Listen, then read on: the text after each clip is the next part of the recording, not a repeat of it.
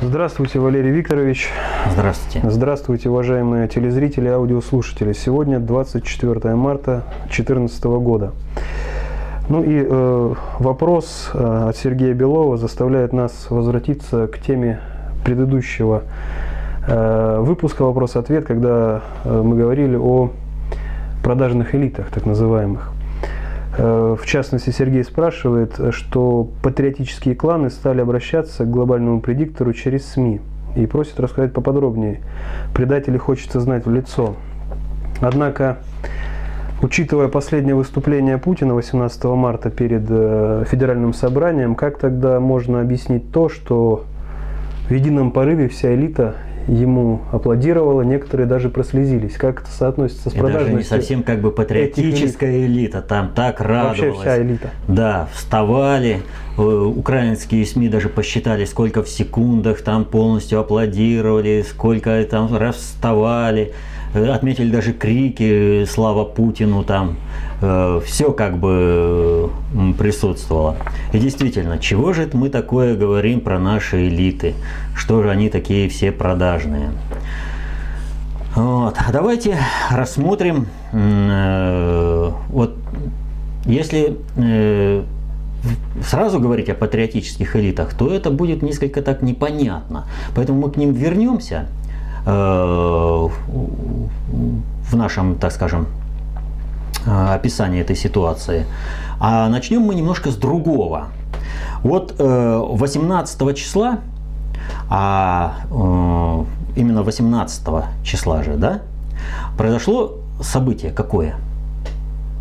Много событий было. А когда было обращение? 18 марта. 18. Так вот, 18 числа Жириновский, лидер фракции ЛДПР, выступил с программным заявлением, в котором заявил о том, что Украину надо расчленить. Он говорил о том, что западные области надо отдать.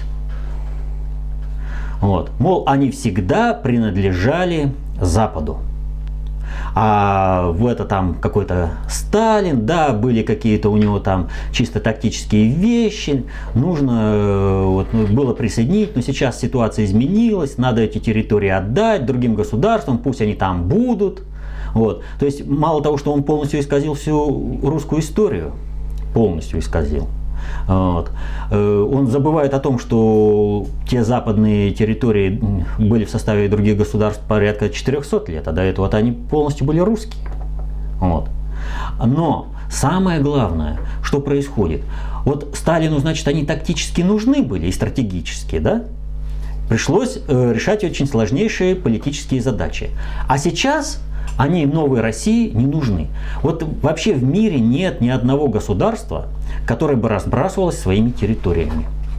Все территории, которые только удается каким-то образом подмять под себя, будь то это территории с которыми граничит государство, будь то территория это колониальные, любое государство стремится эти территории удержать всеми силами.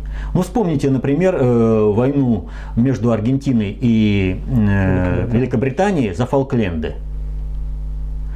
Казалось, где Фолкленды и где Великобритания. Но за эти острова Великобритания воевала. Никто не разбрасывается. Если и при этом вот, э, в рамках западной идеологии, если на этой территории живет какое-то чуждое население – то горе этому населению. Не хочет это население терять свою национальную идентичность, значит это население должно быть уничтожено. Ну так всегда происходило. Вот посмотрите всю историю Западной Европы. Что произошло с теми славянскими племенами, которые были э, на территории Германии? Что стало с Польшей? И э, что происходило на территории тех самых западных областей, которые сейчас находятся в составе Украины. Вот. То есть это вообще э, беспрецедентно само обращение того, что мы готовы отдать территории. Знаете, э, в фильме «Иван Васильевич меняет профессию», и, соответственно, в пьесе Булгакова есть такое, да, ты что ж делаешь-то? Так никаких земель не напасешься. Кемская волость. Да. А, забирайте Кемская волость. Вот. То есть есть налицо желание чего-то отдать и кому-то отдать конкретно. Но Жириновский же не простой человек. Жириновский депутат Государственной Думы. Жириновский лидер фракции. И его слово имеет очень серьезное значение. Что же тогда говорит Жириновский? И кого он вообще представляет? А Жириновский представляет такой э, слой элит, который э, вот сейчас э, ну, вообще всегда представляет э, определенную клановую группировку, которые сейчас стремятся договориться с Западом. Вообще, э, назначение ЛДПР в системе управления очень простое. Жириновский занял нишу оглашения, э, превентивное оглашение э, того, э, какой управленческий маневр хочет совершить э, власть, э, структурно имеется в виду, э, власть э, в, в России. То есть тот, кто сидит в Кремле, ему не важно, кто сидит в Кремле, он э, через ЛДПР оглашаются некие э, желание, э, что нужно, какой поворот там управленческий совершить. По реакции элит, по реакции населения на заявление Жириновского смотрят и либо отказываются от решения этой проблемы, вернее, от этого управленческого маневра, либо же корректируют этот управленческий маневр и совершают. Вот именно этим обстоятельством, что через Жириновского зондируется э, управляемый объект – на предмет восприятия вот этого управленческого воздействия, и объясняется то, что у Жириновского очень много таких как бы прозрений, и к нему как бы прислушивается власть. Я что-то там могу, я что-то там сделаю. Соответственно, этому заявление Жириновского о том, что э, забрать вот эти западные области Украины, это не хотелка самого Жириновского, это хотелка определенного клана. Вот наивно полагать, что с э, того момента, как Путин стал президентом страны, должность президента имеется в виду, то э, вопрос ориентирования на какие-то, э, вот всегда был такой вопрос, э, в Кремле сказали и всегда уточняли, а в какой башне? то вот, э, думали, что и некоторые там вот думают, что с того времени, как президентом стал э, Путин, и э, он въехал в Кремль, то э, в Кремле осталась только одна башня. На самом деле не так. Путин по-прежнему является разводягой между кланами. И по-прежнему в его администрации, в управлении государством присутствуют все э, сколь-нибудь значимые э, в, в рамках России э, клановые группировки. И Жириновский ориентируется отнюдь не на Путина. Он ориентируется на другую клановую группировку, которая противостоит Путину. И поэтому он высказывает вот это желание э, отдать территории. Что, скро... э, что кроется вообще за этим желанием вот, отдать э, территории? Вот есть э, как, какой основной посыл, э, который идет сейчас при присоединении Крыма. Русские своих не бросают. А что мы видим? На западной территории есть люди, которые прямо вот из Закарпатья, например, пишут Путину с просьбой употребить все свое воздействие для того, чтобы защитить их от геноцида. Закарпатье очень сильно пострадало э, от дерусификации. Именно там в первую очередь выращивали украинцев, то бишь маргиналов по плану э, генштаба австро-венгерской э, ар, это, армии. Именно там были организованы концлагеря на уничтожение, куда целыми семьями те, кто отказывается отказаться от своей русскости, в начале 20 века целыми семьями отправляли на уничтожение. И тем не менее люди выстояли и дождались, когда они вернулись в состав Большой России и вздохнули в своей русскости. При советской власти трудно ли, хорошо ли, но они окрепли, они развились, культура снова стала русская там обретать свое, э, так скажем, э, всеохватывающее влияние. И вот в этот момент Жириновский говорит, а отдать тем, кто проводил дерусификацию вот такими способами, через уничтожение населения. То есть Жириновский прямо сказал, мы готовы пойти на то, чтобы подрубить Россию под корень. Дискредитация самого принципа «русские своих не бросают». То есть всему миру должно быть продемонстрировано, что русские своих бросают. Дальше. Что фактически это э, понимает э, Запад? Вот э, если вот так вот перевести то, что Путин, э, это Жириновский сказал про Путина, вот, про он, Западной области или Вообще вот про присоединение Западной области, а именно про Путина здесь получается, Политика он говорит. Путина, про реально. политику Путина, который проводит. Он обращается к Западу и говорит, вот вы боитесь глобализации по-русски, которую проводит Путин. Мы, определенные кланы, имеющие базирование в определенных башнях Кремля, готовы помочь вам не допустить глобализации по-русски. Расширение России во внешний мир начнется только тогда, когда будет восстановлена, собственно, большая Россия.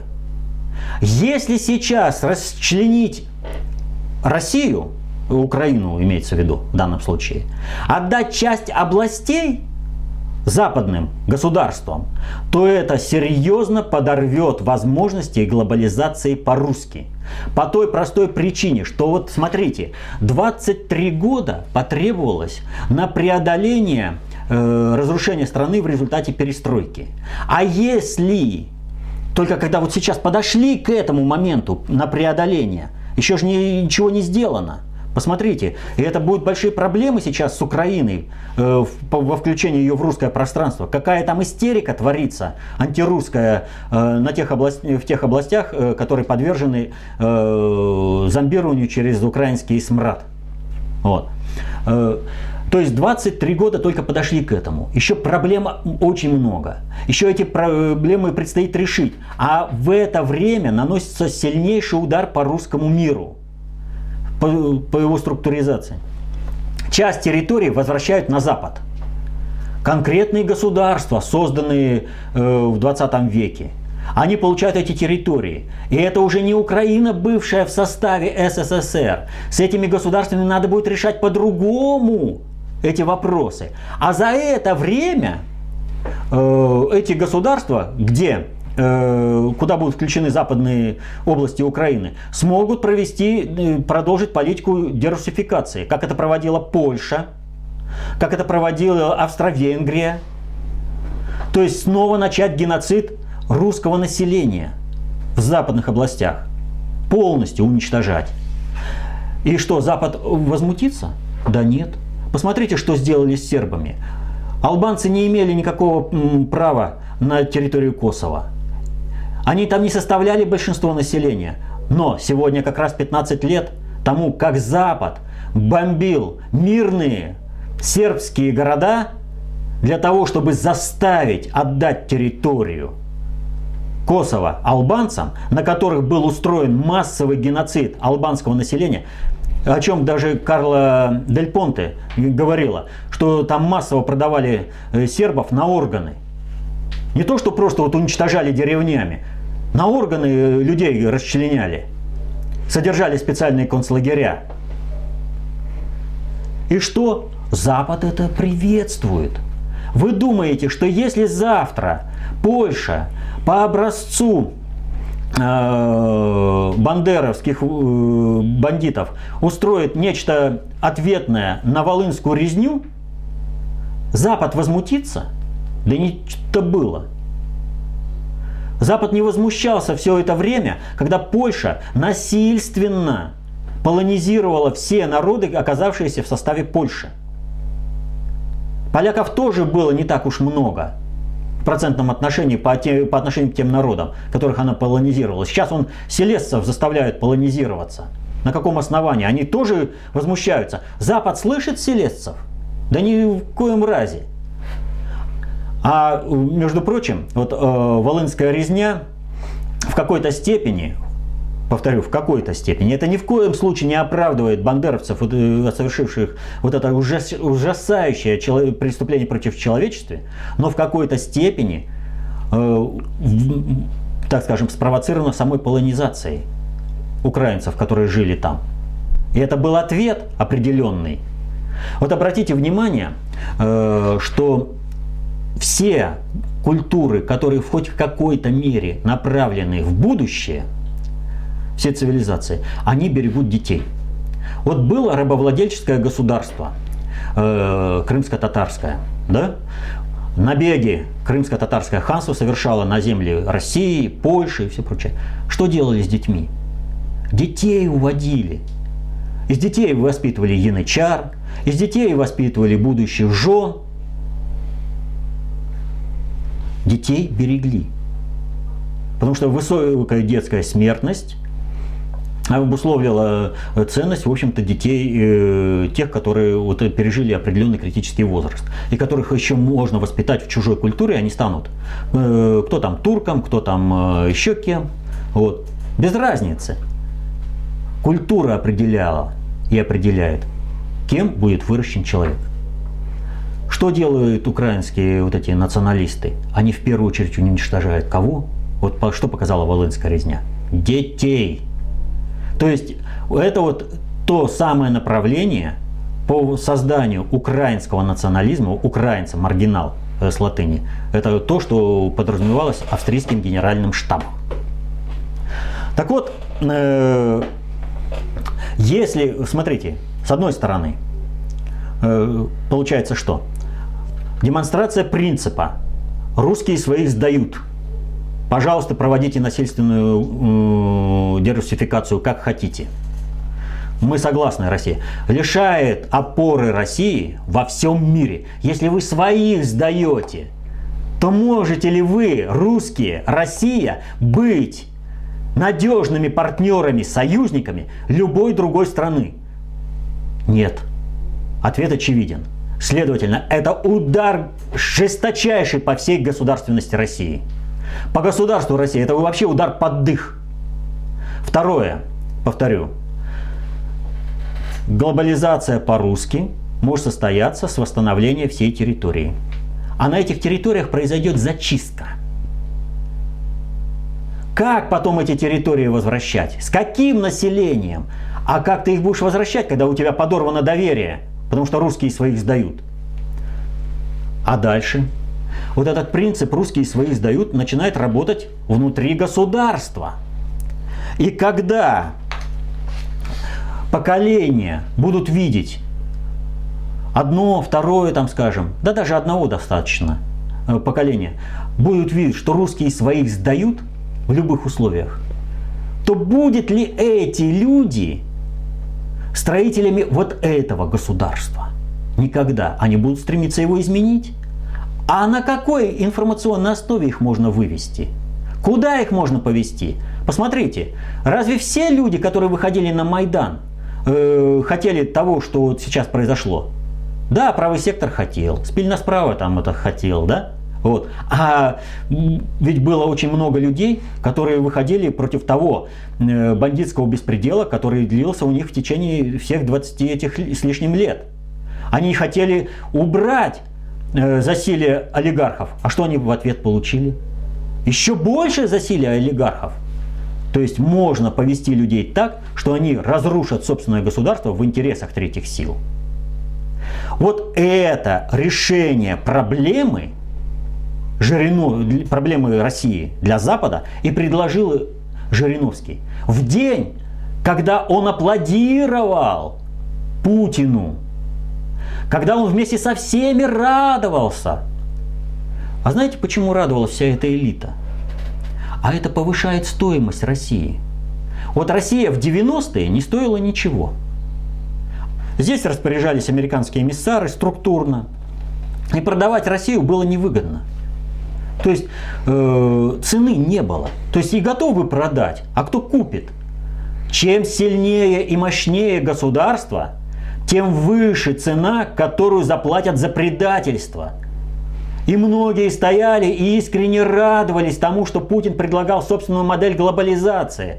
И уже подсчитывали барыши, как они смогут Западу предложить как подороже продать? Как подороже продать Россию за те компьютерные циферки, за ту резаную цветную бумагу, которую они могут получить в западных банках. Фактически предложение-то идет какое? Мы сдаем вам страну, но условие-то одно. Приведите нас к власти здесь, в России, на той территории, которую вы сочтете нужным для России оставить. А все остальное распоряжайтесь как хотите. Мы готовы вам сдавать территории. Вот, западной области надо. Вам нужно расчленить Украину, чтобы это был мощнейший удар по России. Чтобы э, Украина превратилась в зону дестабилизации.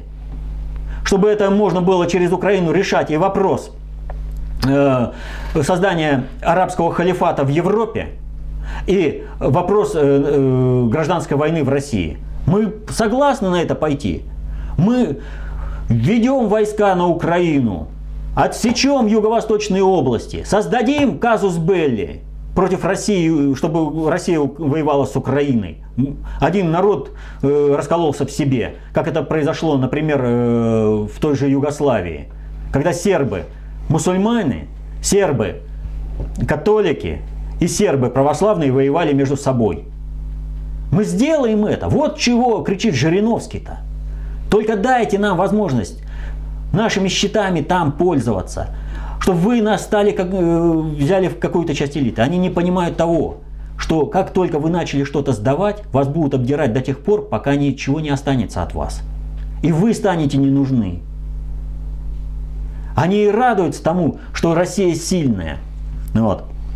И Жириновский – это голос, так скажем, определенной клановой группировки Кремля. Но ведь э, Тут же заголосили и все остальные. Вы посмотрите, вот есть Борис Миронов, да, тот э, бывший министр печати в России. Вот. Он что, э, от себя что ли выступил против э, политики восстановления русского мира? Как бы на русской основе. Да нет ничего подобного. Как он стал министром? На определенном этапе, когда Соединенные Штаты не имели полноты структурной власти в России, ну, когда произошел э, развал СССР, и Соединенные Штаты заставлял глобальный предиктор делиться властью в России, то западным подконтрольным э, группировкам была дана одна из таких ну, э, должностей. Пожалуйста, смотрите, мы вам даем информа... Э, управление процесс информационный, распространение информации, есть управление. Мы вам даем одну из ключевых должностей. Мы вам даем министра печати. Работайте. Поставили Бориса Миронова. И клан показал полную неспособность к, к решению этих проблем. И они сдали эти позиции американцам. Но клан-то остался, а Бориса Миронова держат как вывеску, рупор.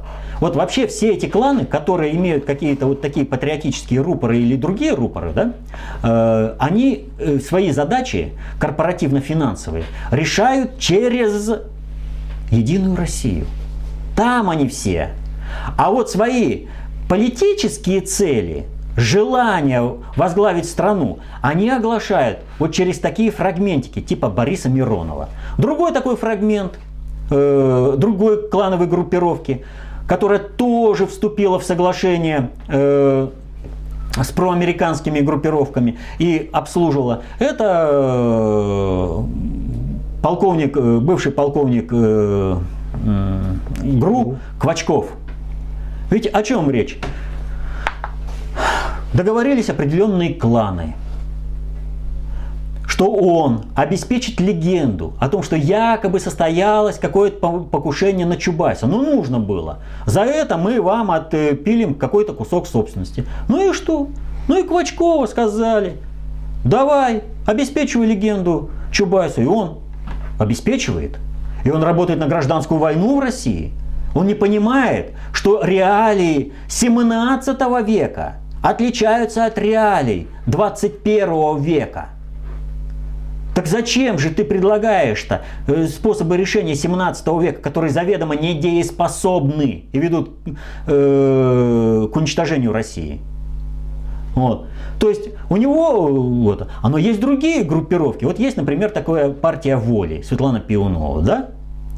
Вот он, ей не сподобилось где-то как-то войти в контакт э, с э, управляющими клановыми группировками. И она э, ну, она представляет вот эту клановую группировку, и она только рвется, вот эта клановая группировка, э, к власти. Так та же прямо заверещала, воспользовалась случаем, к Западу взывает. ЕС, Соединенные Штаты, вы что же становитесь соучастниками кровавого диктатора Путина по уничтожению народа? Давайте, одумайтесь. Понимаете, какое прямое обращение? Ну, поэтому-то к ним, кстати, и вряд ли обратятся за помощью. Хотя вот как Квачкова их могут отматросить и бросить. То есть вы читайте, вот когда хотите там знать, кто предает, вы читайте внимательно. Что они предлагают? Как они предлагают? А они все предлагают уступки Западу. Они все соглашаются с ныне действующими правилами поведения, с ныне действующим раскладом кто, что и какую должность занимает в мире. Они не претендуют на то, что Россия может там сказать, э, стать лидер, э, лидером э, в глобальном переустройстве. Вот о чем идет речь. А вот в этом отношении нужно сейчас вернуться к одному очень важному, так скажем, событию. У нас СМИ совершенно забыли, э, вернее, так отметили, посмеялись, э, ну, мало ли у нас этот э, Жириновский чудит. Но одно событие они очень хорошо отметили. А именно, вот э, когда сейчас... Да, Жириновский, возвращаясь к этому, Жириновский ведь э, не просто сделал заявление о лояльности к Западу, о том, что готовы сдавать интерес, он ведь сделал и конкретный жест доброй воли. Вот 21 числа, когда были обнародованы списки, кто попадает под санкции, Жириновский сделал следующее заявление, что у нас Слуцкий в списках, это э, председатель комитета э, Госдумы, который отличился тем, ну, что он участвовал э, как бы в процессе присоединения Крыма э, в подготовке референдума. Вот. Так вот, у нас Слуцкий в списках. Он в двух списках. Я буду ставить вопрос о том, чтобы он перестал быть председателем комитета, сказал Жириновский журналистам в пятницу, да? Подождите, а какой же ты патриот? Вот, ЕС и Соединенные Штаты назначили человека э, ответственным, да, сказали, что он патриот России, за это мы его накажем, и Жириновский тут же берет под козырек и говорит, а мы его удалим. Это как раз показатель того, что Жириновский и кланы, которые стоят за ним, говорят, мы готовы действовать, но вы только нам обеспечьте возможность действовать. Значит, нам надо убрать Путина. При этом не надо забывать то, что именно Жириновский предлагал Путина и Лаврова героями России сделать. Помните, да? Вот. Это игра как бы на два паса. В чем она состоит, э, мы сейчас немножко дальше поговорим. Но надо вот что отметить. Вот 21 э, же числа э, Тимошенко на шоу Шустер Live сказала следующее. Сегодня у меня есть абсолютная уверенность, что Крым мы вернем. А почему она так сказала? но потому что она знает реальное состояние управленческих элит внутри страны. И она знает, куда ориентируются элиты. И она знает, что сейчас все элиты будут работать против Путина и против России. И в этом отношении надо сказать э, следующее. Вот Аксенов, Тимиргалиев, Константинов в Крыму, да, их стойкость, их взаимодействие с Путиным, Чалой, как же забыть-то Чалой, вот, их стойкость, их взаимодействие с Путиным обеспечило срыв предательства. О чем говорил Навальный 12-го? Поматросят и бросят, никакого присоединения Крыма не будет, референдум, да пожалуйста, там все. Навальный говорил не на пустом месте. Навальный это рупор семейных. И он говорил о реальном ориентации всех элит. Информационное поле в народе заставляет элиты взаимодействовать с Путиным. Не более того. И вот мы когда рассматривали на прошлом э, записи вот э, вопроса-ответа, да, э, мы там говорили, что элиты выстраивали, жестко выстраивали, заставляли делать. Помните арест Фирташа, да? Вот. И элиты таким образом двигались. А что же происходит сейчас? Да происходит то же самое. Элиты сдают. Их нужно постоянно выстраивать. Вот вообще элита, она невразумляемая вот в этом плане. Она, вот после того, когда на них накатят, она порядка двух недель открывается окно возможностей когда ими можно управлять, когда они ищут объяснение, почему наказали вот этого, что мне надо сделать, э, чтобы меня не наказали. Но в это же окно возможностей элиты говорят о том, что э, стараются высказать своему хозяину, показать ку, я-то вот такой. Вот что происходит с Жириновским. А вот чистота обращений Жириновского э, к мировой, это, надгосударственному управлению, вот эта его действенность, э, что он уже и обращение от ЛДПР отправляет на запад, э, это самое, западным странам, этим, кто называется, Польша, там, э, Чехия и Венгрии, что это самое, берите эту территорию себе, вот, не Чехия, вот. А? Бельгия, Румынии, Венгрии, Польши. Так, э, Словакию он отправил? Нет, вряд ли. А, нет, да. Вот. Это вот действие вот говорит о чем? О том, что собственно окно возможности предать интересы России и получить с этого гешефт для элиты России закрывается. Вот они и голосят. Если вы промедлите еще немного, глобализация по-русски будет неизбежна. Мы не сможем предать интересы России. Путин подпирает нас народом снизу и своим решением сверху. Но в эти же возможности, думаете, элита, она просто так какие-то вопросы решает? Что она вот сразу и пошла и начинает делать? Вот их заставлять нужно постоянно. Конкретный пример. Многие олигархи украинские, стоящие на антирусских, зоологически ненавидящих Россию русских основах, да, то есть уничтожать просто как зоологический вид русских, вот, делают бизнес в России. И этот бизнес покрывается кланами. И, например, есть Порошенко, знаменитая фирма Рошен.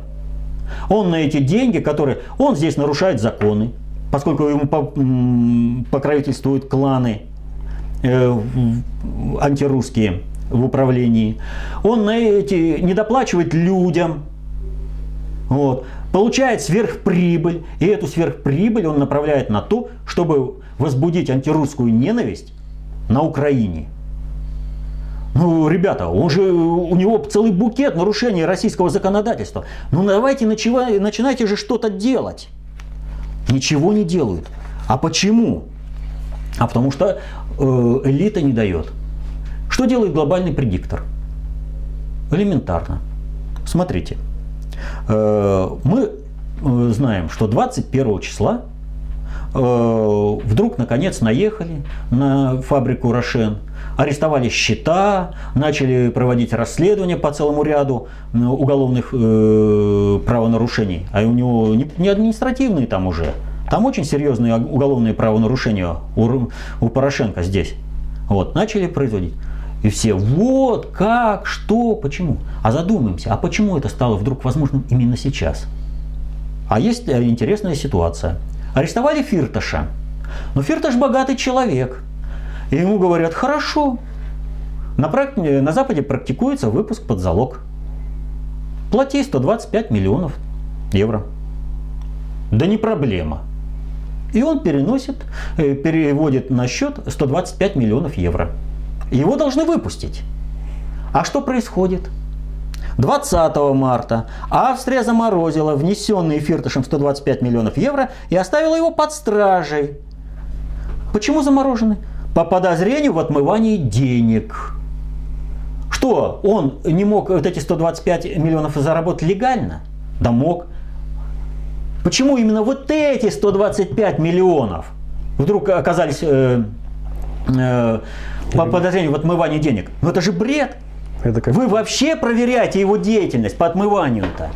Но почему именно вот эти 125? А для того, чтобы не выпустить из, из тюрьмы. И все прекрасно понимают, все элиты сразу поняли, опа-на, да у нас любые деньги могут вот так вот сделать. И что происходит следующее? Следом происходит тут же возбуждение уголовного дела против Рошен, а дальше происходит, австрийский суд отпустил, на следующий день отпустил украинского бизнесмена Дмитрия Фирташа под залог. За сутки проверили, представляете? Сразу прямо оказалось, деньги чистенькие. Оказывается, он заработал. Да, он отмывал деньги, он там воровал, там все прочее, да. Но вот эти 125 миллионов, которые он внес в залог, они чистые. Так вот, элиту надо постоянно прессовать.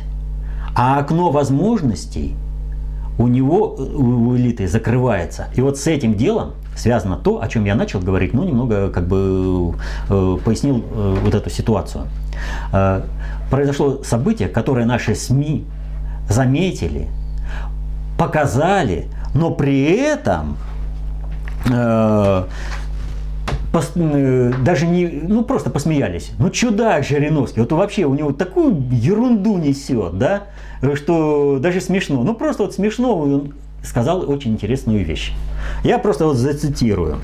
Значит, э, он сделал не 20, э, так, 3 э, марта э, Жириновский, а, нет, 12 марта, да, 12 марта Жириновский сделал э, заявление, совершенно неожиданное и ни к чему не обязывающее, так, просто вот вообще бред какой-то, да, сделал следующую вещь. Он предложил убрать букву «ы» из алфавита. Что он сказал? Убрать эту гадкую букву. Это азиатчина. Почему убрать? Нас за это не любят в Европе. Это от монгол к нам пришло. Ни в одном европейском языке буквы «и» нет. Гортанный звук – это звери. Вы понимаете, что он говорит о русских? Это звери так говорят. И, и все достаточно. Понимаете? Конкретно такой реверанс. А как же быть с операцией «и»? Вот. В том-то и дело. С чего это вдруг произошел э, такой выпад э, Жириновского против этой операции, вернее, против буквы «ы». А дело в том, что в 1965 году наш знаменитый э, комедийный режиссер Леонид Гайдай снял фильм «Операция «ы» и другие приключения Шурика. И вот в этой операции «И» речь идет о чем?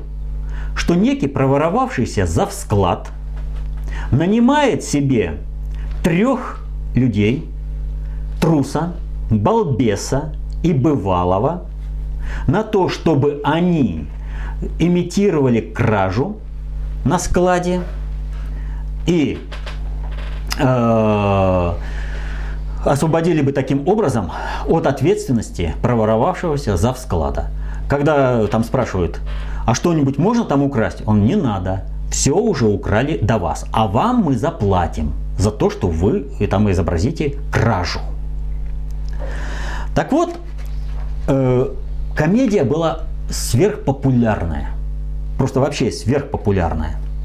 И все бы вот, э, как у этой троицы бы получилось, если бы не одно «но» на место э, бабушки охранницы заступает неугомонный э, студент Шурик. И в результате все это рухнуло.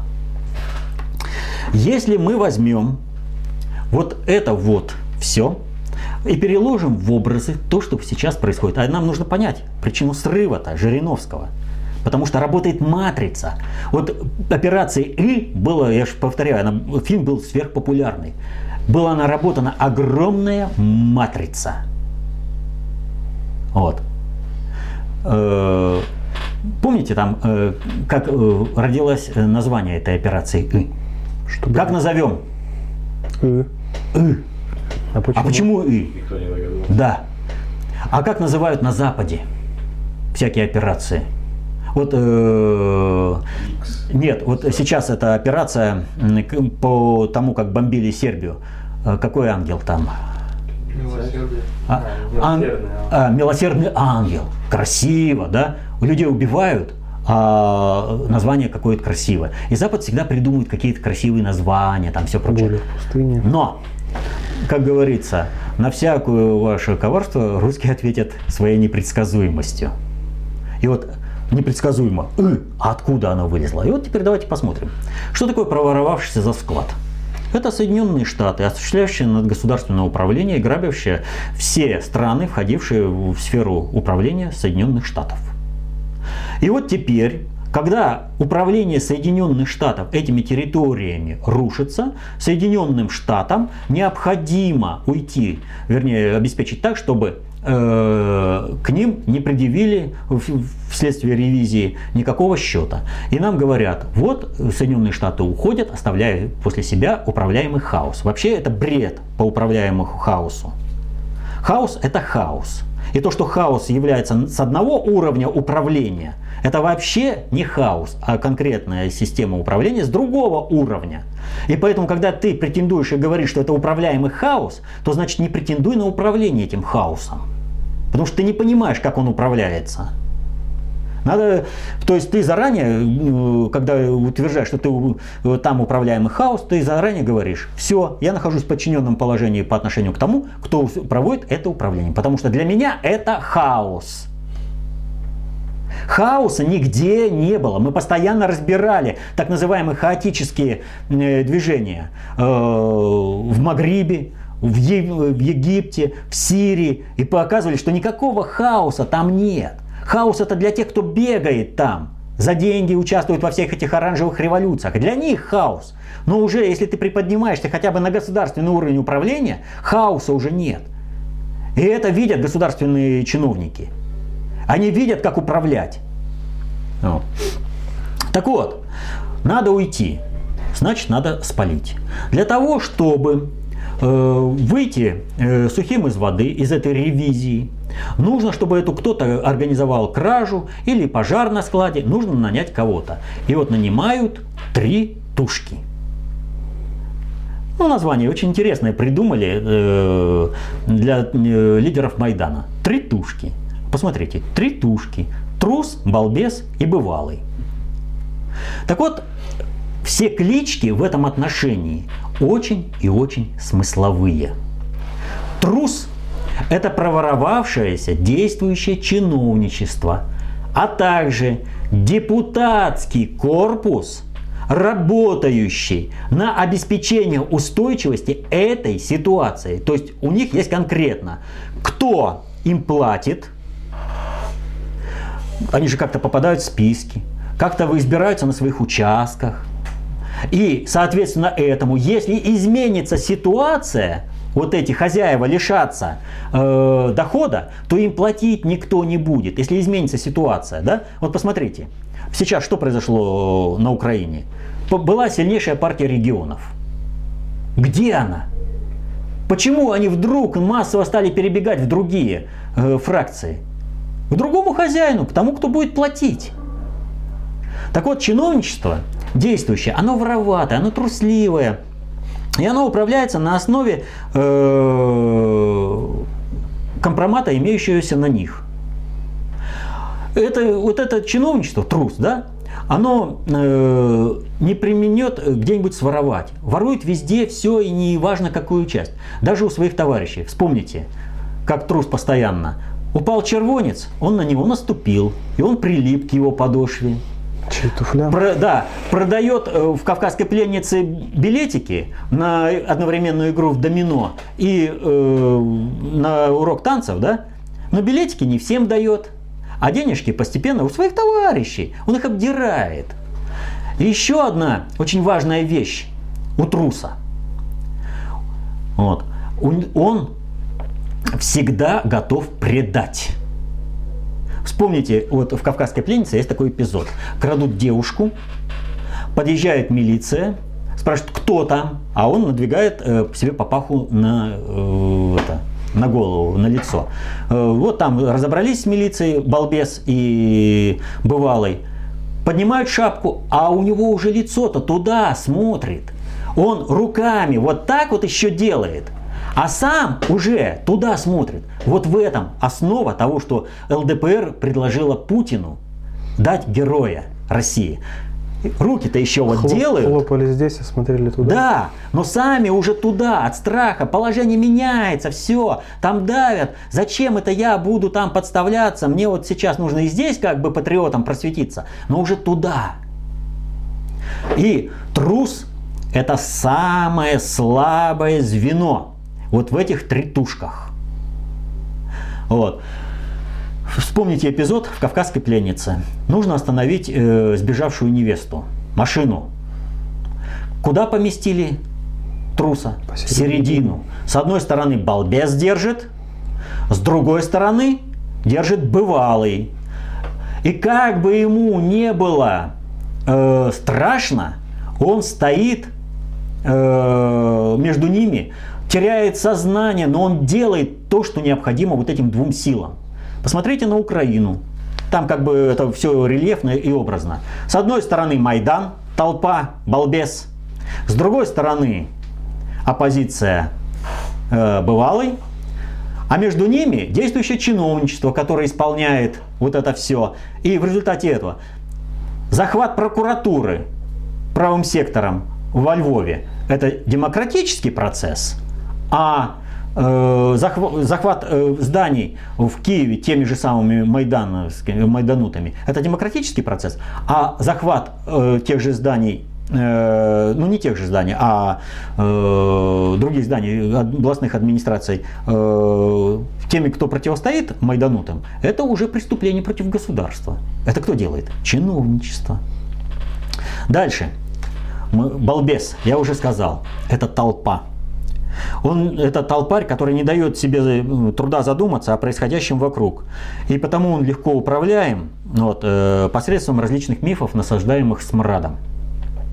То есть, э, что, как говорят, а, все, вот по телевизору говорят, в газете написали, там все. И они легко заводятся и идут. Он не думает ни о чем. Это грубая сила. Он идеологически, это, он подвижник идеологический. Это вот конкретно майданутый. Поэтому ему особо-то денег не надо. Вспомните, как торговались с проворовавшимся за складом. Сколько вы дадите? 300. Сразу посмотрел на Бывалова. Он ориентируется во всем на Бывалова. Бывалый знает. Мало, мало. И чиновник, этот трус тоже говорит мало. А сколько вы хотите? 300. Аж 30. Насколько у него хватило ума-то прибавить? Что поправил сразу бывалый? На каждого. Вот это деловой подход. За вскладу деваться некуда, он заплатил. Что происходило? Сколько бы ни воровали поставляемых средств э, организаторы Майдана, крохи доставались тем, кто стоял на Майдане, их и там отворовали, и лечение. Он сейчас известно э, в Израиль увезли раненых, да, с Майдана, разместили э, в лучших клиниках, обеспечили полный пиар, а деньги забыли заплатить. 60 тысяч внесли предоплаты, а там э, на сотни тысяч лечение выходит. А сейчас, когда пиар не надо делать, и они уже никому не нужны. Да вы хоть выкинете из больницы, они никому не нужны. Все отказались, и никто за них платить не собирается. Потому что все, что нужно, по телевизору уже показали. А больше они, вот эти майданутые, никому не нужны. Вот. Так вот, кто такой бывалый? Это бывшая позиция. Люди, бывшие во власти, а каким-то образом ушедшие из этой власти и теперь претендующие на то, что они составят новое государственное управление. Они умелые в какой-то степени, потому что они бывшие верховные руководители, а не какое-то обычное чиновничество, вот как трус. Они э, уже бывали на распилах, они знают расценки, они знают, э, как осуществляется надгосударственное управление, и поэтому они ведут себя уверенно и руководят. А поскольку они ведут себя уверенно и руководят, они авторитеты для балбеса, для толпы, для Майдана. Вот. Но эти авторитеты могут как быть созданы, так могут быть и развенчаны. И вот в данной ситуации э, для Украины тритушками на определенном этапе являлись это э, Кличко, Тегнебок, Яценюк, а в настоящее время это другой э, сектор. Трио. Это тритушки новые. Это единственный, кто остался из прежней тушки. Это Яценюк, Турчинов и Ярош. И вот это вот э, как бы персональный состав тритушек, он постоянно меняется. Но принцип остается. То есть нужно закрывать различные сегменты. И они закрываются вот, этими делами. Так вот, э, для России вот эти роль тритушек э, выполняет э, вся вот эта элита – в лице их э, представителей, э, как вот Жириновский, Миронов, понимаете? Они не могут сами светиться. Вот. Могут только светиться Немцов, понимаете? Там Касьянов. И вот они вот эти все заявления делают. А сами кланы, которые стоят за Навальным, Касьяновым, там, э, Немцовым, э, Жириновским, Мироновым, они не светятся. Они пока еще не пришло их время, не пришло время Майдана. И вот срыв Жириновского по поводу буквы «И» – это как раз и показатель того, что время организации Майдана в России катастрофически быстро уходит. То есть время, когда они, их услуги по продаже России, э, когда они могут продать Россию, уходит. Может быть, потом, когда-то сложатся условия для того, чтобы Россию можно было продать, ну, вот как 70 лет советской власти. Можно было продать в 17 году, а потом э, начали продавать только с 53 -го года, а реально продали в 91 году. Долго ждать. Продавать другие будут. А хочется самим продать. Вот отсюда истерика у Жириновского с этой буквы «ы». Потому что что они задумывали? Они думали как? Вот сейчас мы резко ускоряем по э, Крыму. Крым входит в состав России, отстегивается от Украины, и между Украиной и Россией конфликт. Дальше отстегивается Юго-Восток, который требует, его же раскручивать на то, чтобы тоже войти э, в состав России, но там положение с местным населением хуже, чем э, в Крыму, гораздо хуже.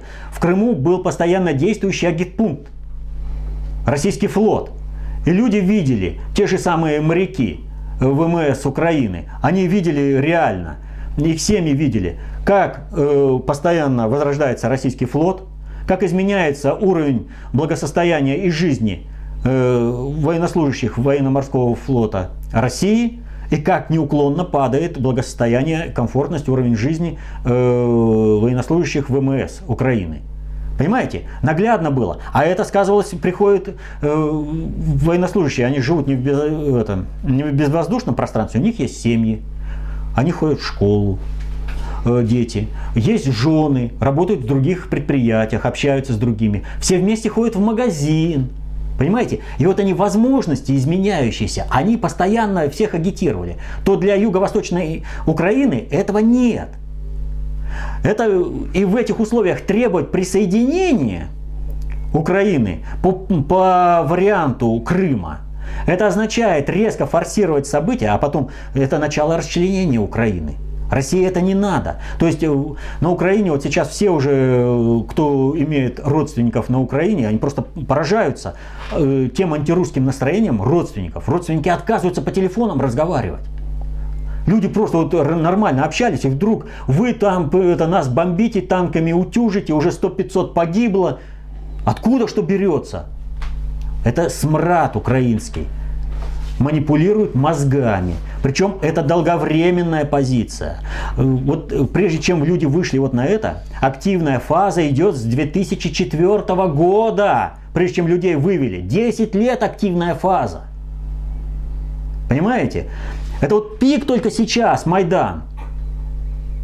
Вот этой всей активности. Но воспользованы, сейчас задействованы все информационные закладки, которые были заложены во весь период, э, э, так скажем, самостейности Украины.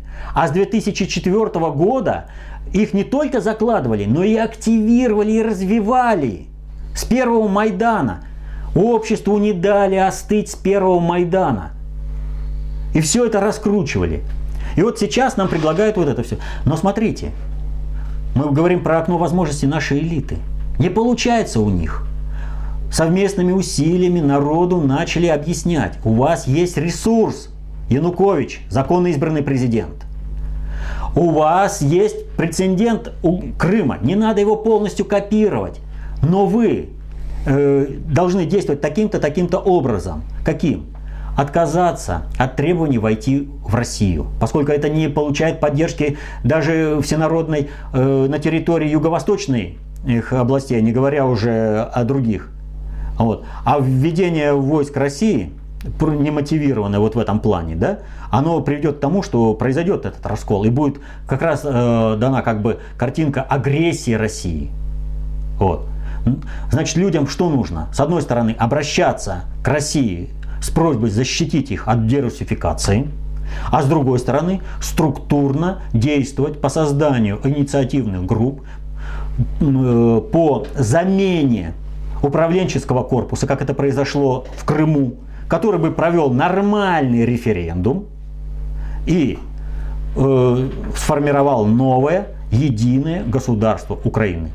Я неоднократно говорил, что конкурентным преимуществом является унитарное состояние э, государства Украины. Но нам навязали федерацию. Да без проблемы, ребята. Будем с этим работать. Что, понимаете, каждый в меру понимания работает на себя и на свои интересы, а в меру непонимания на того, кто знает и понимает больше. Вот вы думаете, что вы в федерации поставите крест на э, становление нормального государства Украины – да ничего подобного. И федерацию можно использовать. Здесь ведь все зависит от качества управления того, кто проводит это. Вот.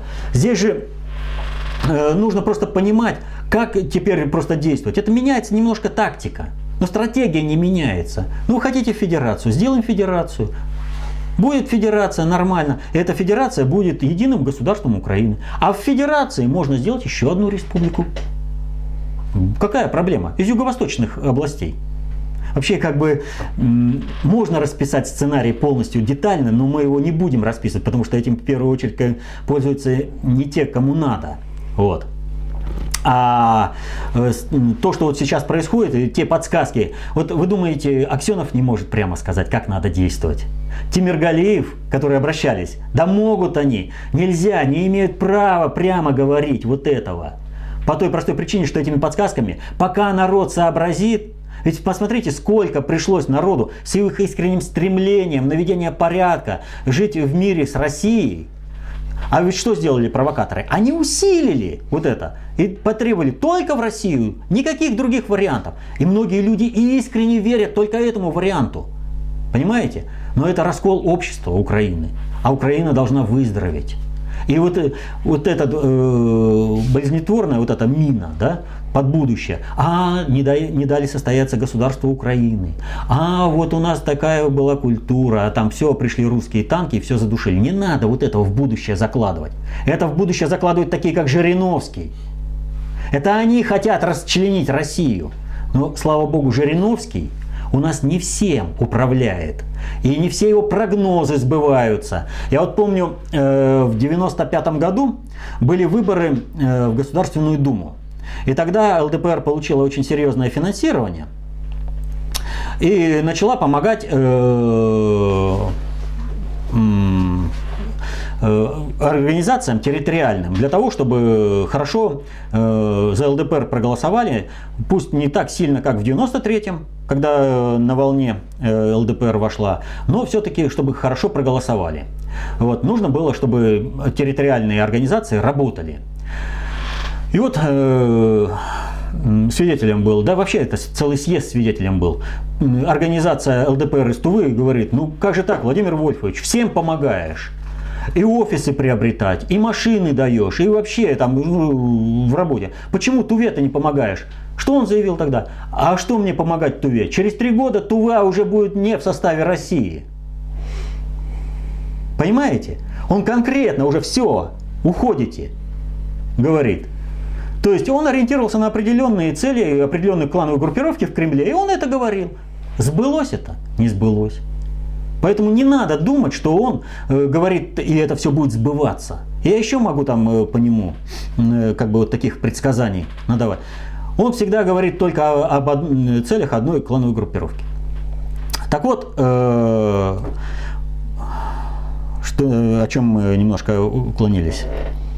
Нам не надо раскалывать Украину. Федерализация так федерализация. Можно создать единое государство на федеративной основе, но нельзя и отдавать. Нельзя раскалывать Украину. Нельзя отдавать территории Западной Украины от Украины. Это что, опять заложником людей делать? которые наконец-то вздохнули э, в составе единой большой России русским духом.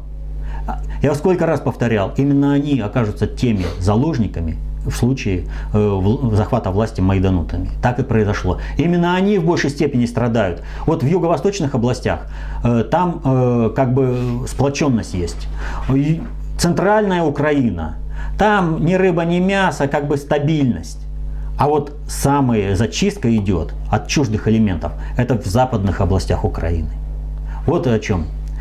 И в этом отношении надо понимать следующее. Вот вы начали с того, что сказали про э, Путина, э, про его выступление. А Путин заявил свою концепцию глобализации. Он заявил на то, что Россия является субъектом управления глобального уровня значимости. Вот смотрите, что он сказал. Первое он не договаривается, э, потому что на Украине нет легитимной исполнительной власти. Там захвачены бандит, э, власть захвачена бандитами. И, соответственно, заставить Россию договариваться с бандитами, это значит опустить Россию. Вот.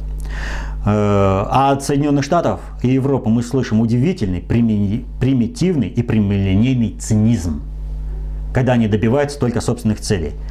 Так вот, наши западные партнеры во главе с Соединенными Штатами Америки предпочитают в своей практической политике руководствоваться не международным правом, а правом сильного.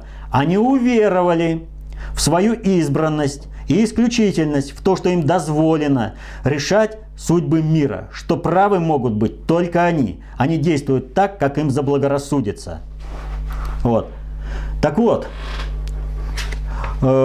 говоря обо всем, о санкциях и все прочее, Путин сказал вот что. Нас постоянно заг... пытаются загнать в какой-то угол на то, что мы не имеем, за то, что мы имеем независимую позицию.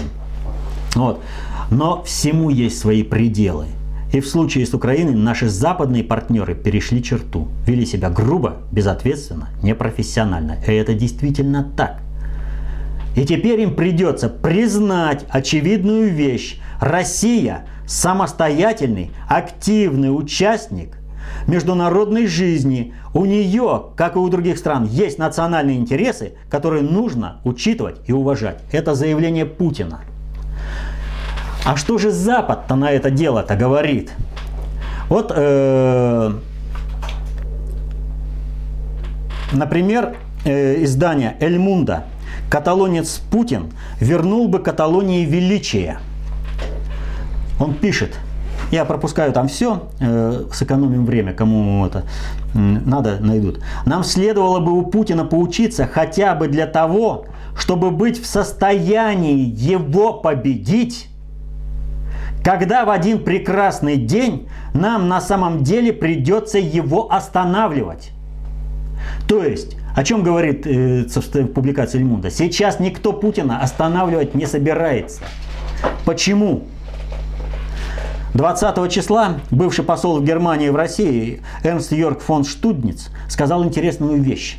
В настоящий момент царит, царит огромная растерянность, потому что мы не в состоянии восстановить действия норм международного права, это он имеет в виду э, действующих ПАКС Американо, когда всем руководит Америка. Прямо сейчас. Не могут они сейчас ничего сделать с Россией, заставить вернуться к э, прежним правилам. Рушатся эти правила, а сделать ничего не могут. И более того, что произошло?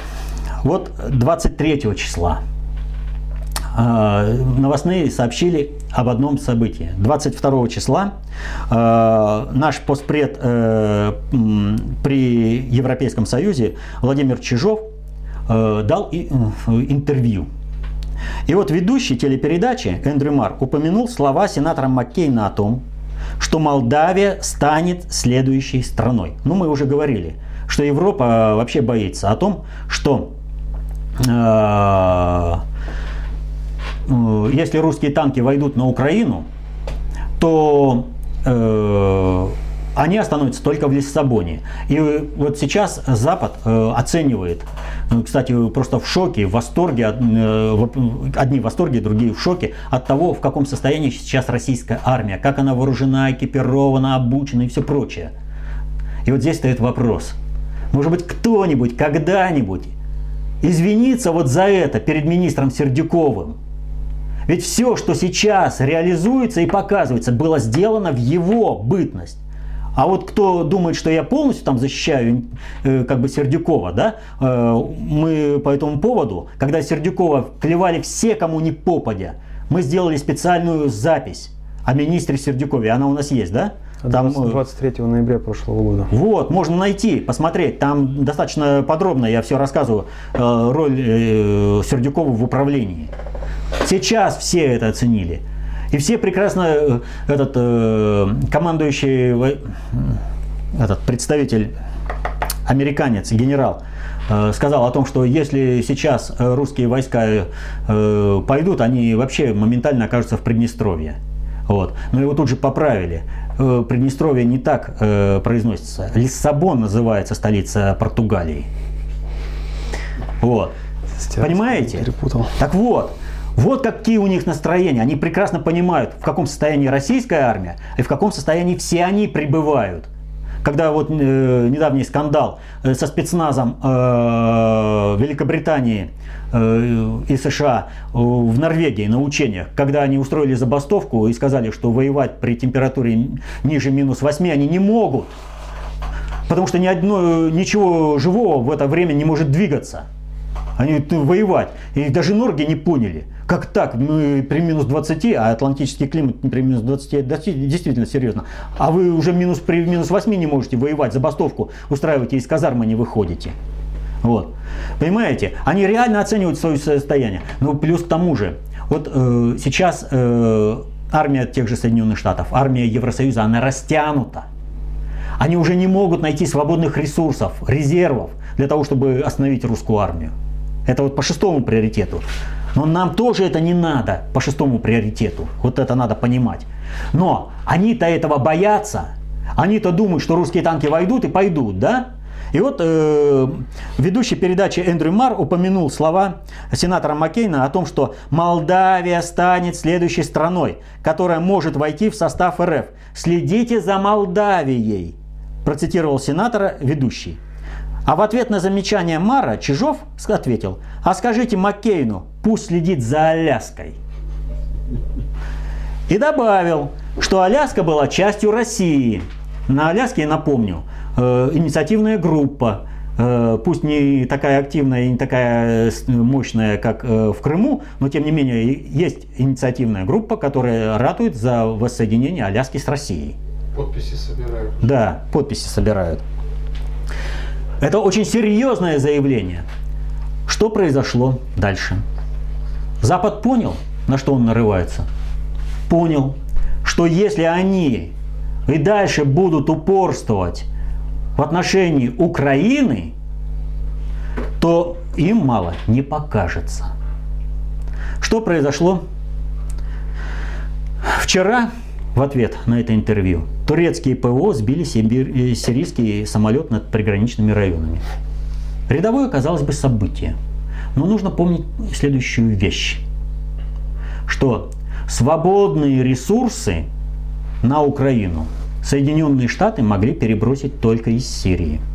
Сирию они хотели развязать, как э, войну именно начать в Сирии. У них ничего не получалось. Помните, в 2012 году, 22 июня, сирийские ПВО сбили э, турецкий самолет. Сказали, что турецкий самолет, долго потом не могли найти летчиков. В конце концов, Сирия нашла самолет, подняла его. И что оказалось? В кабине два летчика, один из них негр. И оба в форменной одежде э, ВВС США. Вот. Это как бы все затерли. Вот. То есть и уже тогда пытались, но они постоянно пытались. Так вот, надо помнить простую вещь. Кто обеспечивает э, противовоздушную оборону Турции на границе с Сирией? С, войска Соединенных Штатов, комплексы Патриот. Американские военнослужащие расчеты составляют, они подчиняются американскому командованию. И то, что там Эрдоган говорит о том, что мы избили и все прочее, это хорошая мина при плохой игре. Но то, что американцы сбили сирийский самолет, это означает, что на Украине они поставили крест. Они там проиграли по полной программе.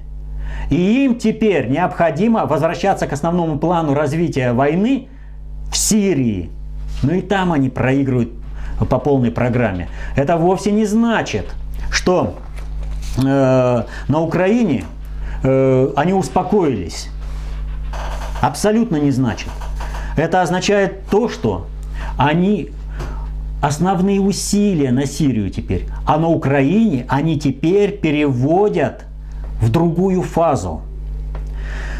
17 марта э, Валерия Ильинична Новодворская, перманентный инсургент, как она себя называет, обратилась с воззванием э, к правому сектору она начинает так. Дорогие майданники, герои Украины, дорогой правый сектор, пан Дмитрий Ярош. Она много чего говорит, вот, не, но есть такие вещи. Значит, вы должны не дать своему правительству отдать Крым, не дать ему остаться в СНГ, не дать сохранить дипломатические отношения с Россией, не дать ценой национального унижения выиграть пару недель пара недель ставит крест на войне Украины с Россией. Выдохнется весь вот этот э, маразматический бред, который раскрутили смрад, и э, нельзя будет завязать войну. А русские войска просто так не войдут. Значит, надо дать повод. Что она пишет? Дальше. Вы должны этот повод дать. Вы должны за правительство сделать что вы готовы к действиям. Только в том случае, если украинское правительство посмеет напасть на Россию и завязать боевые действия, появится повод и необходимость вмешаться НАТО. И она предупреждает, дешевой ценой отстоять свою независимость не удастся. Слава Украине, героям слава. То есть, по сути, она сказала так от хозяина. Ребята, вас столько лет кормили, поили, растили. Теперь пришло время, когда вы должны сдохнуть во интересы вашего хозяина. И вариантов у вас нет. И дальше происходит следующее. Украинский правый сектор отказался разоружаться и вступать в национальную гвардию. То есть часть вступила, а часть не вступает. Почему? А потому что надо приступать к боевым действиям. Спильно справа заявила о том, что переходит на партизан... к партизанским действиям. Но что самое интересное, Россию тут же попытались шантажировать. Было заявлено, что защищать Крым от России готовы 5000 иностранцев. Немцы, турки, грузины. То есть вот кого мы перебросим сразу. Но как только их перебросят, Украина превращается сразу в Сирию, в Ливию. те национальные, вот эти. Но их, чтобы перебросить, нужно обладать определенной полнотой власти и политическим тылом, чего не обладает сейчас украинская клика. Вот какие события происходят. То есть сейчас, перенося основные э, направления на Сирию, Соединенные Штаты понимают, что они не смогут перебросить много войск. Ситуация еще не та. А Юго-Восток уже начал действовать осмысленно и правильно, так как действовал Крым. То есть снимает конфронтационную э, составляющую между Россией и Украиной с ориентацией на легитимного президента.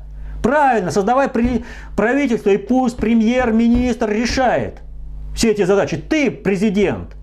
Ты всем, э, всем распоряжаешься. Решение, э, это кто называется, Верховной Рады без твоей подписи нелегитимны. Все нормально.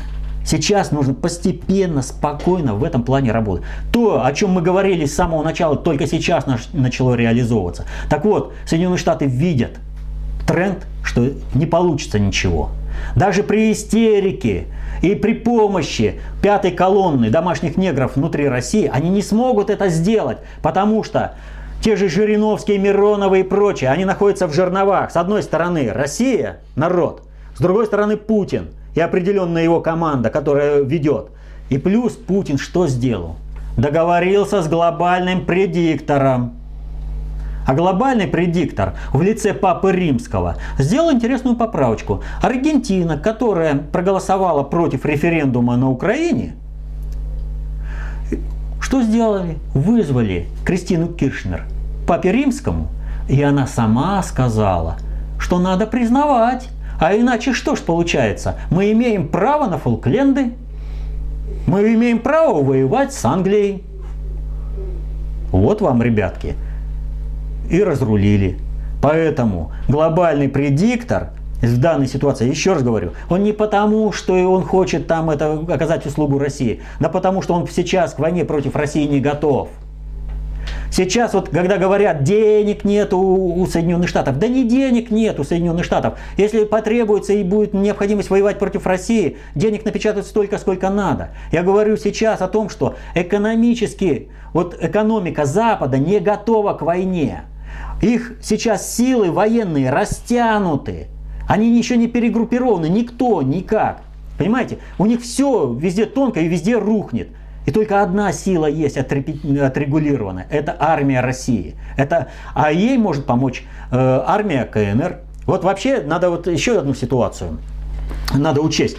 Вот успех российской политики в отношении Украины, это означает крах планов Э, Китая по внедрению на Украину. Это и э, по захвату земель, это и по захвату Крыма, порта и все прочее. Но Китай, понимая свою долгосрочную, э, долгосрочный интерес, идут на сотрудничество с Россией, потому что им тоже не нужна конфронтация. И они понимают, что в мире с Россией они добьются гораздо больше, чем реализуя планы – Э, по внедрению э, на территорию Большой России, на Украину, да? Для чего его туда внедряют? Потому что воевать в последующем с Россией. Они не хотят воевать в последующем с Россией.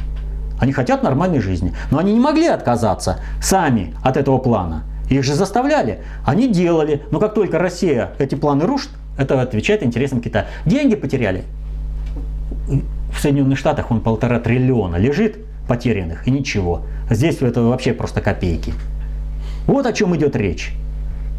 Путин, с одной стороны, при помощи глобального предиктора, народ с другой стороны, теперь нужно только пробить вот этот слой.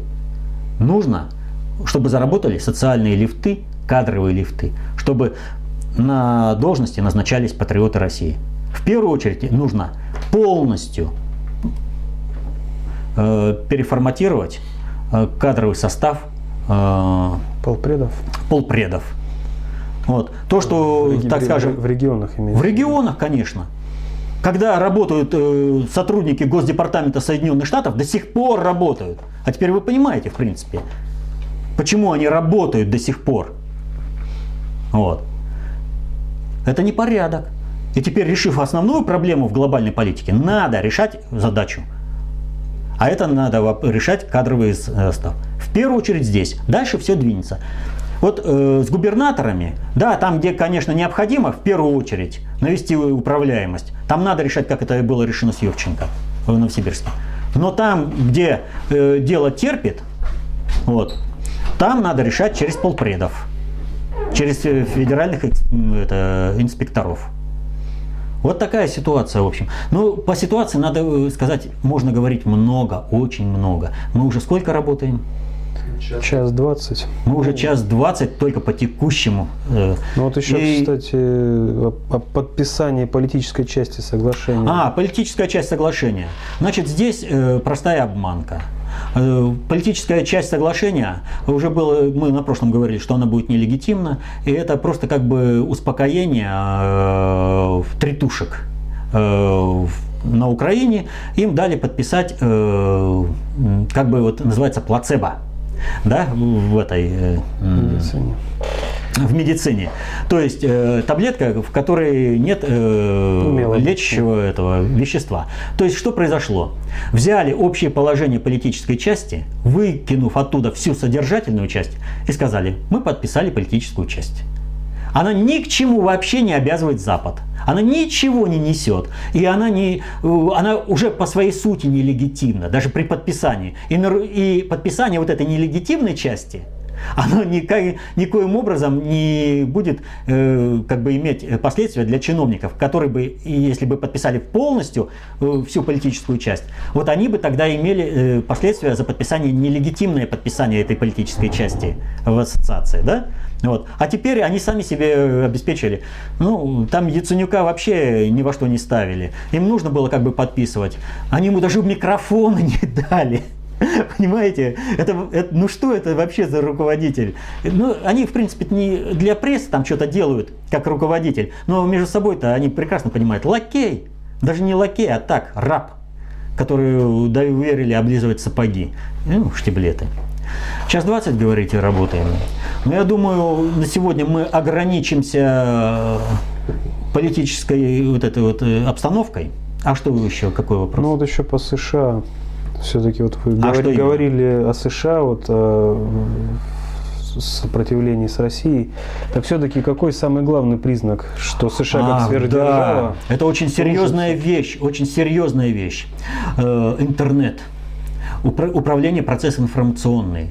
Распространение информации. Есть управление. Контроль над информационными потоками – это контроль, это осуществление управления. Интернет был создан Пентагоном для того, как боевое оружие управления миром.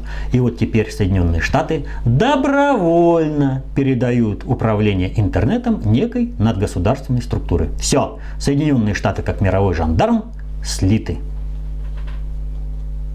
Я думаю, на сегодня, вот на данный момент э, мы остановимся на политическом моменте.